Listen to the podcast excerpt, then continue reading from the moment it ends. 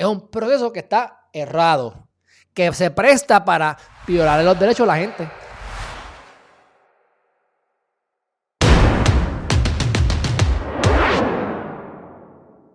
Saludos mi gente, bienvenidos y bienvenidas una vez más a Geriman TV.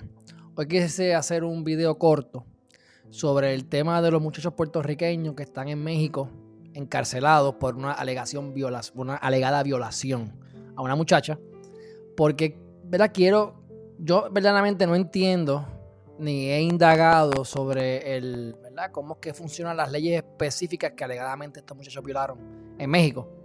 Pero siempre le hemos dicho que México, aunque digan que se presume que la persona es inocente, los, ¿verdad? los hechos demuestran lo contrario. Que como norma general se presume culpable y pasan un montón de cosas bien locas. Entonces, como en este canal a veces tomamos, tomamos unas posturas que no son las posturas más populares.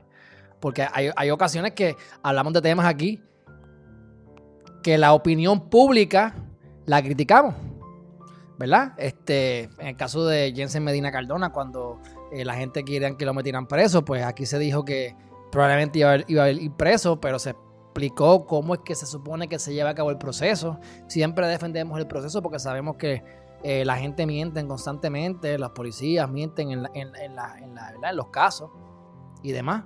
Y no me lo han dicho, yo lo he vivido, yo lo he visto. Así que yo, no me estoy aquí inventando nada.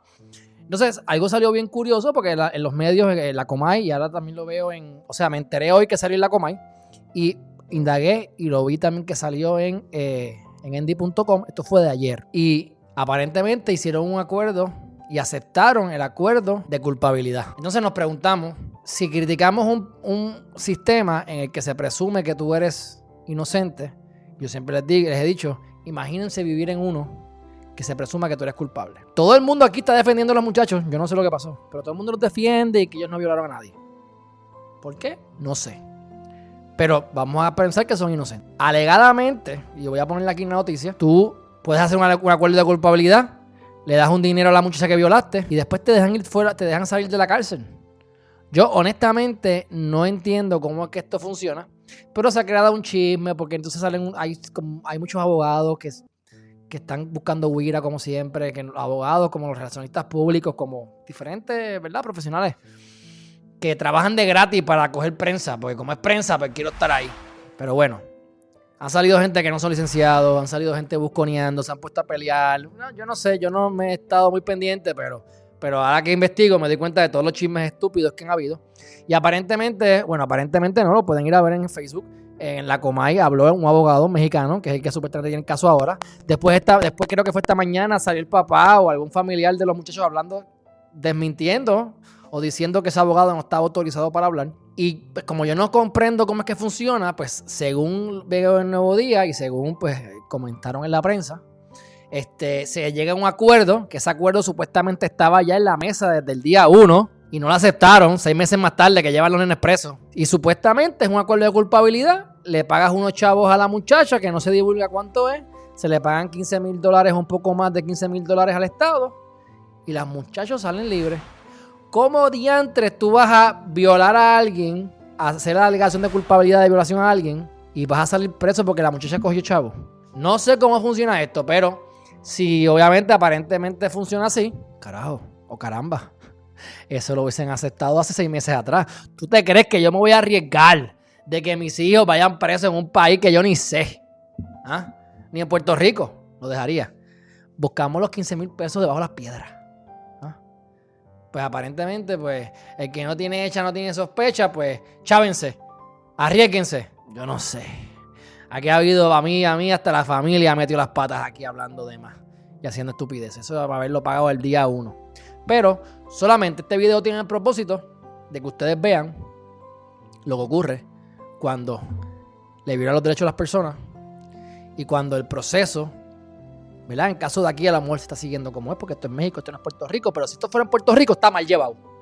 Es un proceso que está errado, que se presta para violar los derechos de la gente. Así que, sean inocentes o no, los defendemos. Defendemos el proceso. ¿Ves? Ah, pero ahora por alguna razón, pues todo el mundo dice, los que querían condenar a uno, pues ahora aquí a este, eso, son inocentes, porque milagrosamente ellos saben que son inocentes. Las emociones de la gente. Pero bueno, estos comentarios yo no los entiendo. Dice, por ejemplo, Zapata. Yo tengo una lista larga de abogados en México para todo presupuesto.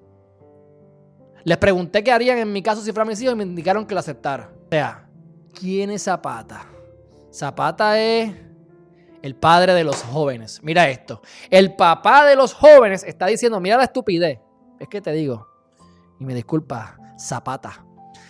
Tengo en una lista larga de abogados en México de todo presupuesto. O sea, jactándose.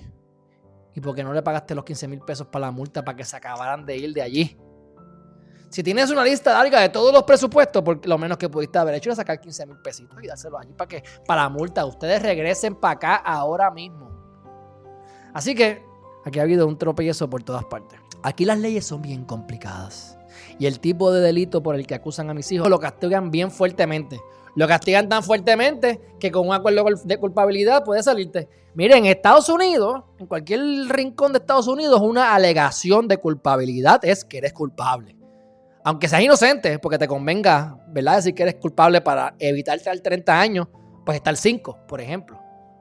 Pero es culpable. No es que vas a salir libre porque existe la relación de culpabilidad. O sea, corrupción. Si ustedes creen que aquí somos corruptos, miren para el lado. miren para el lado. ¿ah?